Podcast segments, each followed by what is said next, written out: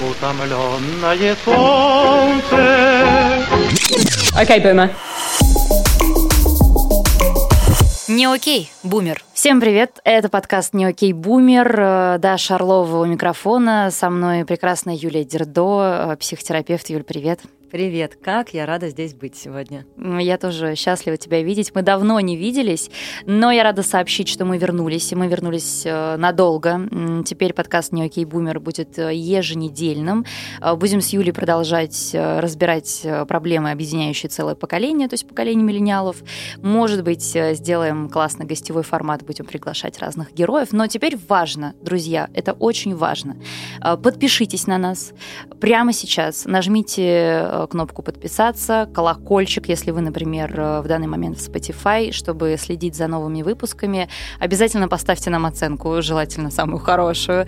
Э, пишите отзывы, это правда просто необходимо для того, чтобы подкаст существовал. Окей, okay, Boomer.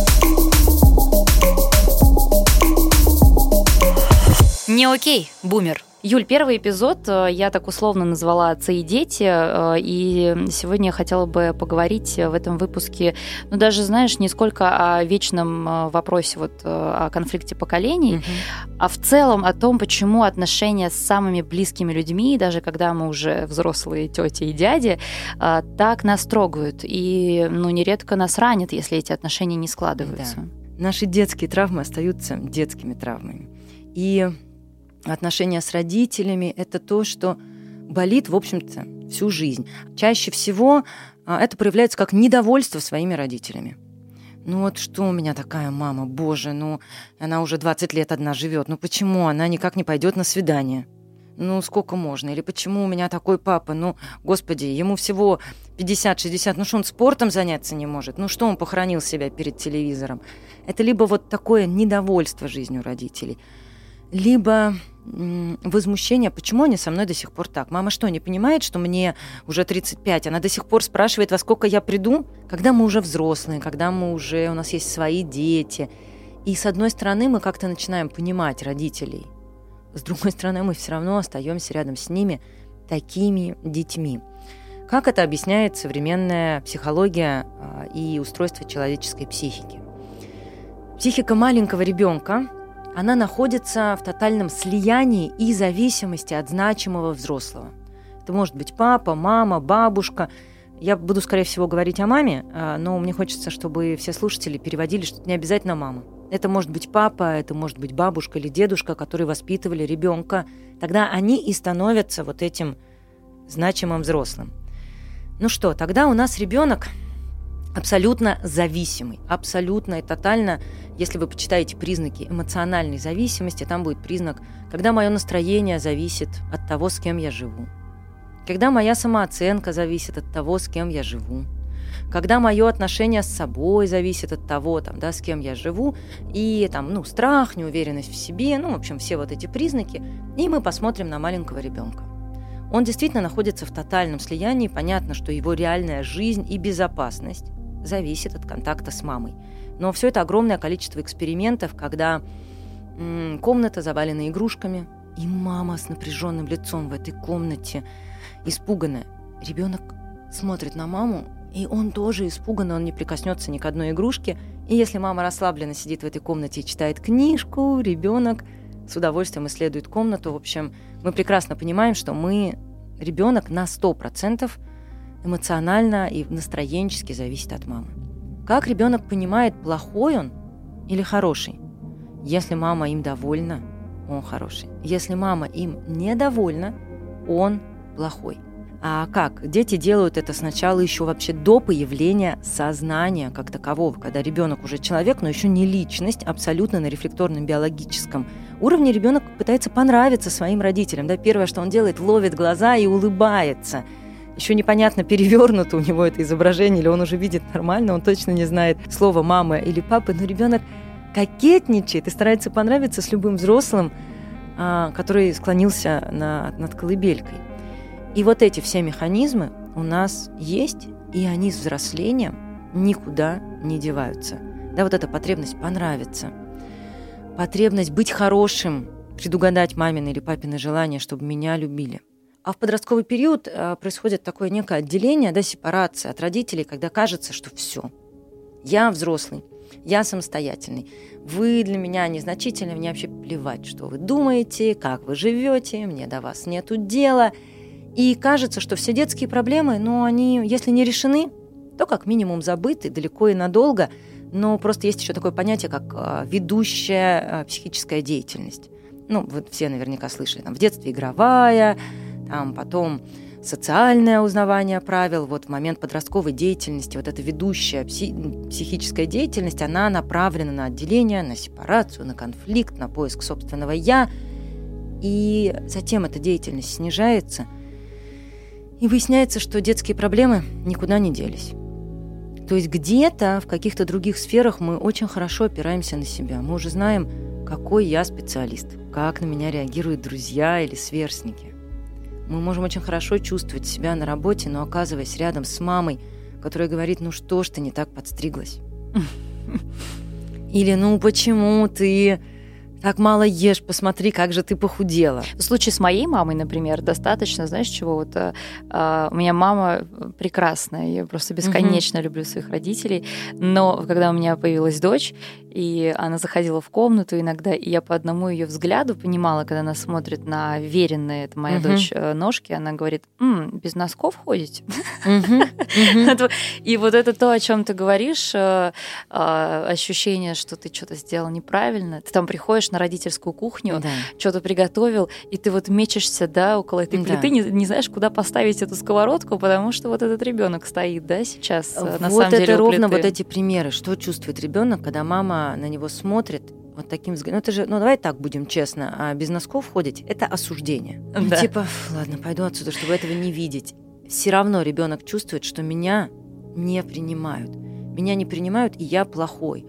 Вот это чувство «я плохой», оно переживается очень болезненно. Мы чувствуем, что в этот момент я не окей. Вот у нас вот это понимание «окей, бумер» – самое страшное переживание человека – это «я не окей» со мной что-то не так, я недостаточно хорош.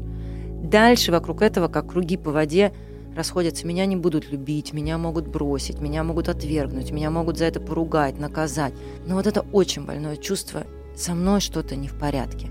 И следом за реакцией боли всегда идет реакция злости или раздражения. Сила эмоциональная, которая приходит защитить нашу уязвимость, и она направлена либо на то, чтобы оттолкнуть родителя, «мама, не делай так», либо на то, чтобы его изменить. Почему ты до сих пор меня критикуешь? Ну зачем ты так со мной говоришь? Если вы злитесь на своих родителей, если вы воспитываете своих родителей, если вы пытаетесь добиться от них правды и переделать их, значит, вы до сих пор надеетесь, что вот сейчас они изменятся и дадут вам той самой любви и принятия.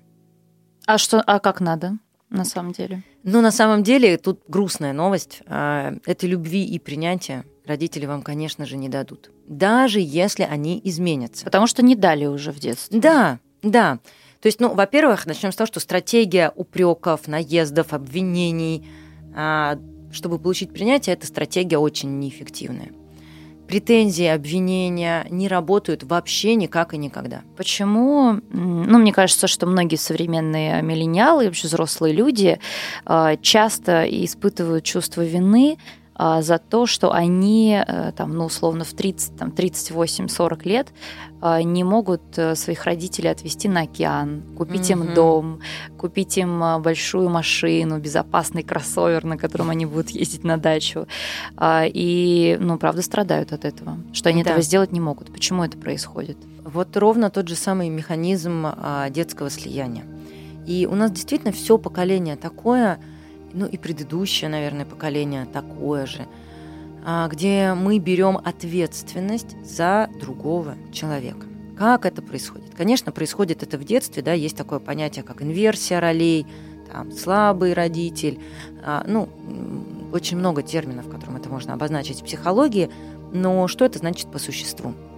По существу у нас есть слабый родитель, который может разрушиться – это мама, которая приходит домой и говорит, боже, как я устала, я не могу справляться с делами. И ребенок видит, что мама ужасно устала, и говорит, что мама, мама может разрушиться, потерять маму не могу, без мамы я не выживу. Что я могу сделать? Посуду помыть, дома прибраться, А, или мама, которая плачется ребенку, что нету денег. Она говорит, ну почему там, я не знаю, ты опять порвал эти колготки, испортила эти босоножки, потерял портфель, какая тебе опять игрушка, ты что не видишь, что мне не хватает денег, я не могу. И ребенок такой, о-о, мне надо не хотеть.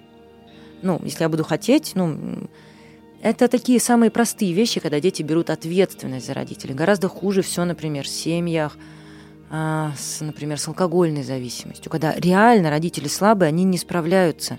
Мы видим там 5-6-летних детей, которые ведут хозяйство, а, готовят еду, которые сами собирают себя в школу, еще и делают вид, что все в порядке, мама мою домашку и папа проверили. Потому что если я не позабочусь, а, умрет родитель, б, умру я. Это дикий страх. И во взрослом возрасте остается вот эта ответственность «я должен заботиться о родителе, я должен сделать ей или ему хорошо, потому что от этого зависит мое выживание.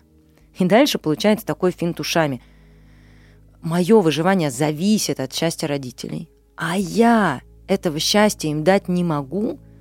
Это боль, это разочарование, а как мы уже сказали чуть раньше, автоматическое чувство злости всегда приходит защитить.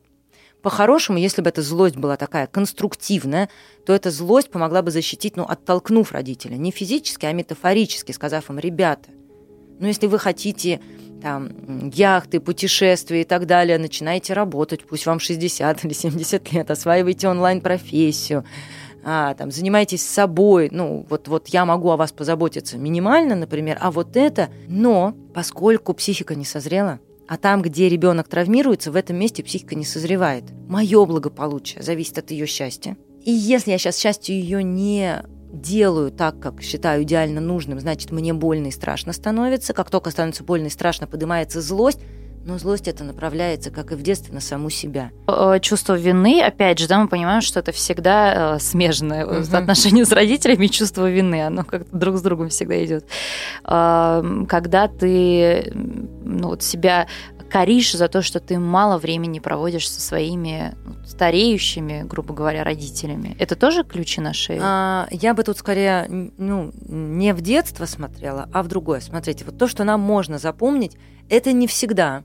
Это ну, не тотально так. Вообще вина – это чувство социальной регуляции. Да? Есть конструктивная вина и деструктивная. Конструктивная вина помогает нам жить в социуме. Ну, например, я опоздала – и я чувствую вину перед подругой, нарушен между нами некий баланс, и моя вина подсказывает мне, ну, захватить ей кофе, например, извиниться или оплатить э, завтрак, на который я опаздываю, и все, и выровнять наши отношения. Без чувства вины э, невозможно здорово функционировать в социуме. Но есть вина деструктивная, которая тяжело переносится, которая нас разрушает, которая ничему особенно не помогает. И эта вина чаще всего это злость, направленная на себя – мы выскакиваем из боли вот в эту такую идеализацию, где есть героический образ себя, где я могу и своих детей растить, и работать, и своей жизнью жить, а еще и каждый день встречаться и ужинать с родителями. Психологическое взросление, оно, в общем, во многом в том, чтобы принять свои ограничения. Я, правда, не могу успеть все. Я не могу защитить себя от боли, когда моих родителей не станет, и я там, буду по ним очень скучать. И вот Принятие своих ограничений, принятие боли, разрешение себе жить так снижает чувство вины. Но пока мне так страшно, что их не будет. Пока мне так больно. Я когда эту боль смотреть не могу, вот я играю в этого героя, где типа я могу, просто немножечко виноват, сейчас как отругаю себя, угу. как начну проводить с ними время, как хватит мне этого времени на долгие годы, годы. Потом это... как разорвусь, все нормально будет. Ну, вот такой бегство Ну, вот смотри, мы с тобой разобрали там один из миллиарда примеров слабого родителя, да, и нашего чувства вины перед таким родителем. А что делать, если родитель сильный? Да, как э, часто называют таких родителей, деспотичный. У тебя были строгие родители, да, у меня были строгие родители. И знаешь, вот эта вот история с тем, что твоего мнения, там, мнения ребенка не спрашивают. как будто бы его не существует. И даже сегодня, когда ты уже будучи взрослым человеком, успешным, состоявшимся, как тебе кажется, со своими, с багажом своих детей, ты приезжаешь, ты... Это же ведь могут быть обычные бытовые разговоры о политике, о вакцинации, там, о, о воспитании детей, о чем, об одежде какой-нибудь, о каком-нибудь фильме, о чем угодно. Но ты вот чувствуешь, что родитель тебя слушает и такой, угу. Ну понятно. Значит так, э, ну и дальше, понятно. И ты вот тоже фрустрируешь на эту тему, потому что твоего мнения не существует до сих пор, черт возьми. Начнем. Начнем с того, а, что крайние проявления одного и того же дают нам абсолютно одинаковую симптоматику. То есть ребенок, например, брошенный, одинокий, вообще росший без родителей, у него есть такая травма привязанности, да, он брошенный, он одинокий, он плохо справляется с жизнью, он такой инфантильный, никому не нужен, и ребенок крайне залюбленный. В общем, два этих ребенка, выросших, казалось бы, в таких разных условиях, будут иметь абсолютно одинаковую симптоматику. Ну, потому что и там, и там интереса к тебе как к личности, уважения твоих границ, внимания к тебе не было, да? Здесь все реализовывали свою любовь и впихивали тебя и насильно закармливали, а тут не докармливали, но что там, что там, как бы на твой аппетит никто не смотрел. Вот здесь ровно то же самое. Когда мама слабая или родитель слабый, это родитель, который не видит ребенка. Он видит свои проблемы, свои трудности, а ты тут отойди, не мешайся или лучше помоги. Когда родитель деспотичный, когда он критикует, навязывает свое мнение, я лучше знаю, замерз ты или проголодался, пойдешь в том, что я тебе сказал, с этими дружи, с этими не дружи. И вообще он абсолютно прав, он тоже не видит своего ребенка. Ну, такая супер тревожность, конечно, у них. Все мы растем через травмирующие события. Ну, такой, да, это, это, это и есть рост. Но если у нас есть в этот момент ресурс, это травмирующее событие, переварить, то это становится ростом здоровой психики. Если ресурса нет, то психика как бы в этом месте немножечко, ну как, надламывается. Это ведь очень частый такой опять фин делает наша психика, когда мы говорим, окей, окей, я понял, я принял, родители такие, они не изменятся. Я не жду, что он меня поймет. Ну что, я хотя бы хочу об этом не раниться. Угу. Я хочу так не переживать. Это же и есть все равно претензия, которая развернулась на себя в этом месте. Как мы говорим, взросление – это и есть принятие своих ограничений, что да, это мое больное место. Да, я об этом ранюсь и злюсь. Со мной все в порядке, я окей. Да. А вот э, хорошо, смотри, э, если с одним из родителей, например, я тоже думаю, что это часто такая встречающаяся история, э, какой-то произошел в детстве вот надлом отношений. Там, условно, один из родителей ушел из семьи, был жестоким, физически наказывал, угу. ну там морально давил э, и так далее. Но вот, ну не складывались в детстве угу. или еще угу, что угу. хуже в подростковом возрасте отношения с одним из родителей.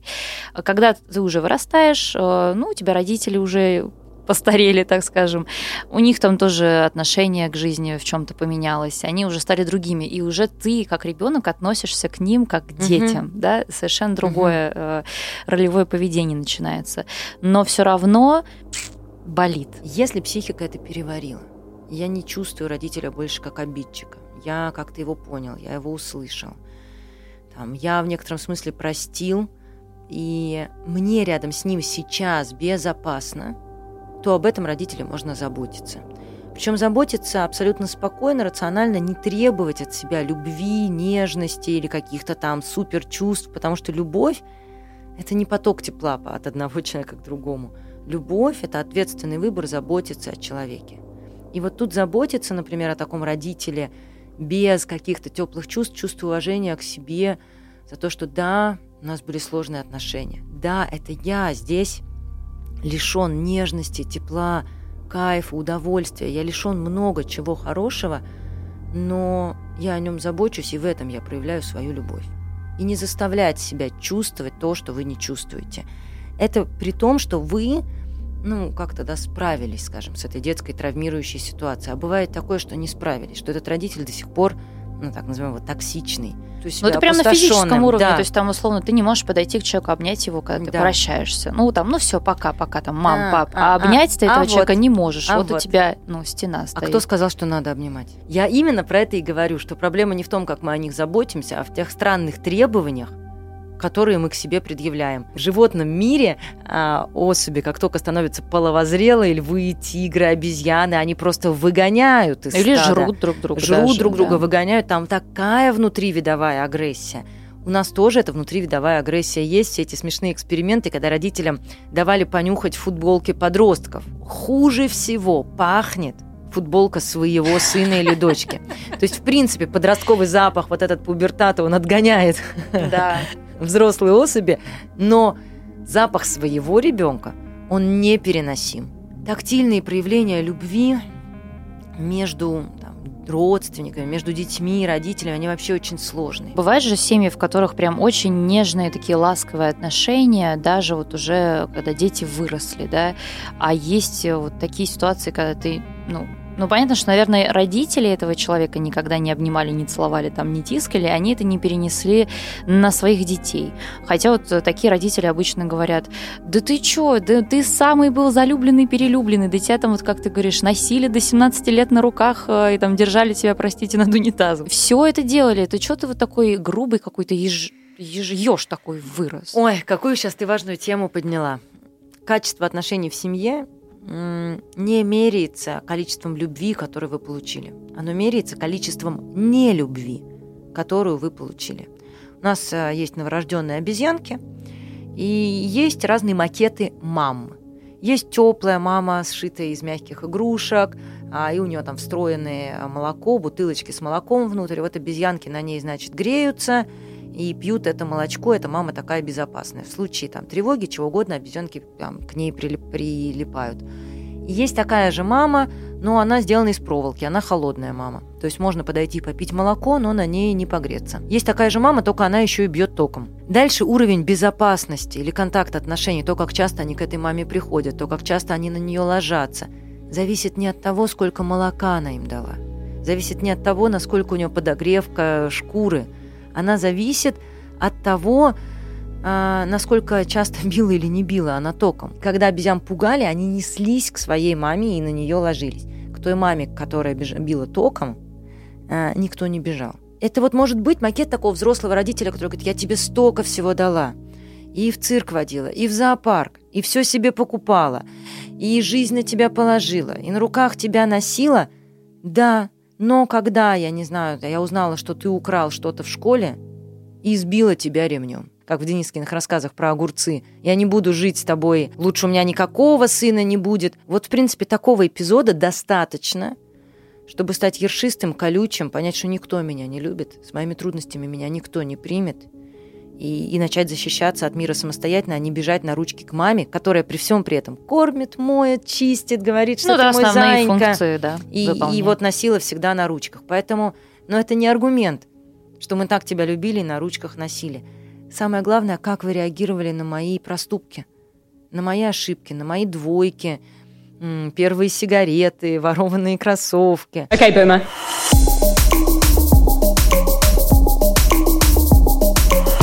Не окей, бумер. Очень сложный вопрос, но я тоже хочу, чтобы мы с тобой ну, по- попробовали там к нему подобраться, скажем так, э, аккуратно. Вот э, у взрослого человека Мгм. нет мамы или папы или одного из родителей. Мгм. Ну, то есть физически человек Да. существует, но его в жизни там либо Мгм. с раннего детства не было, либо вообще не было. Вот Мгм. человек ушел, все из жизни и Мгм. никогда не появлялся. Вот уже взрослый человек, которому там Мгм. 30 плюс.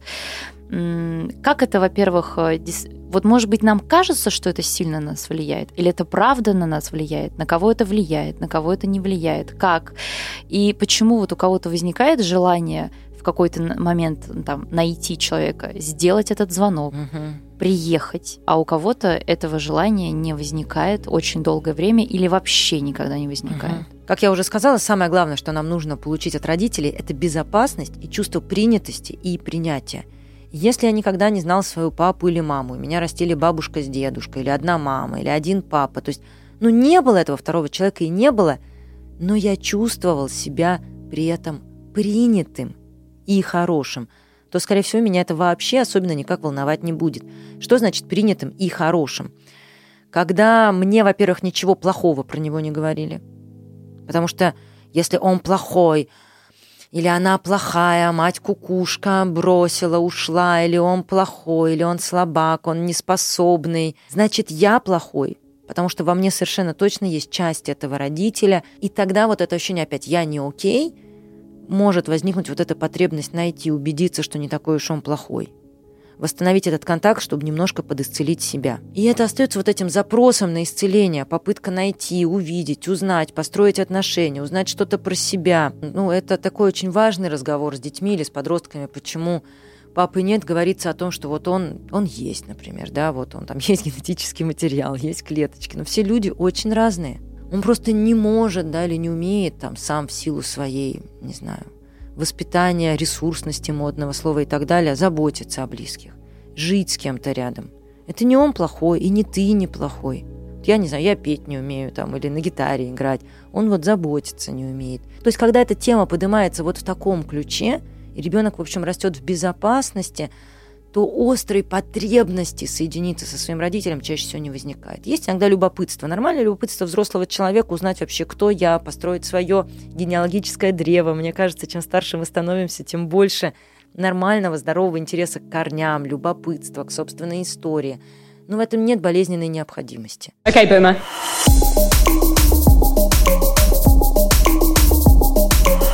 Не окей, бумер. Ну что ж, э, на этом наш эпизод, э, этот эпизод э, подходит к концу. Напоминаю, что вам нужно обязательно на нас подписаться, поставить колокольчик, следить за свежими выпусками, ставьте нам оценки, оставляйте свои комментарии. Это супер важно для того, чтобы наш подкаст существовал. Юлия Дердо, психотерапевт. Я Даша Орлова. Это подкаст «Не окей, бумер» студии подкастов «Эфир». Окей, okay, бумер. Не окей, бумер.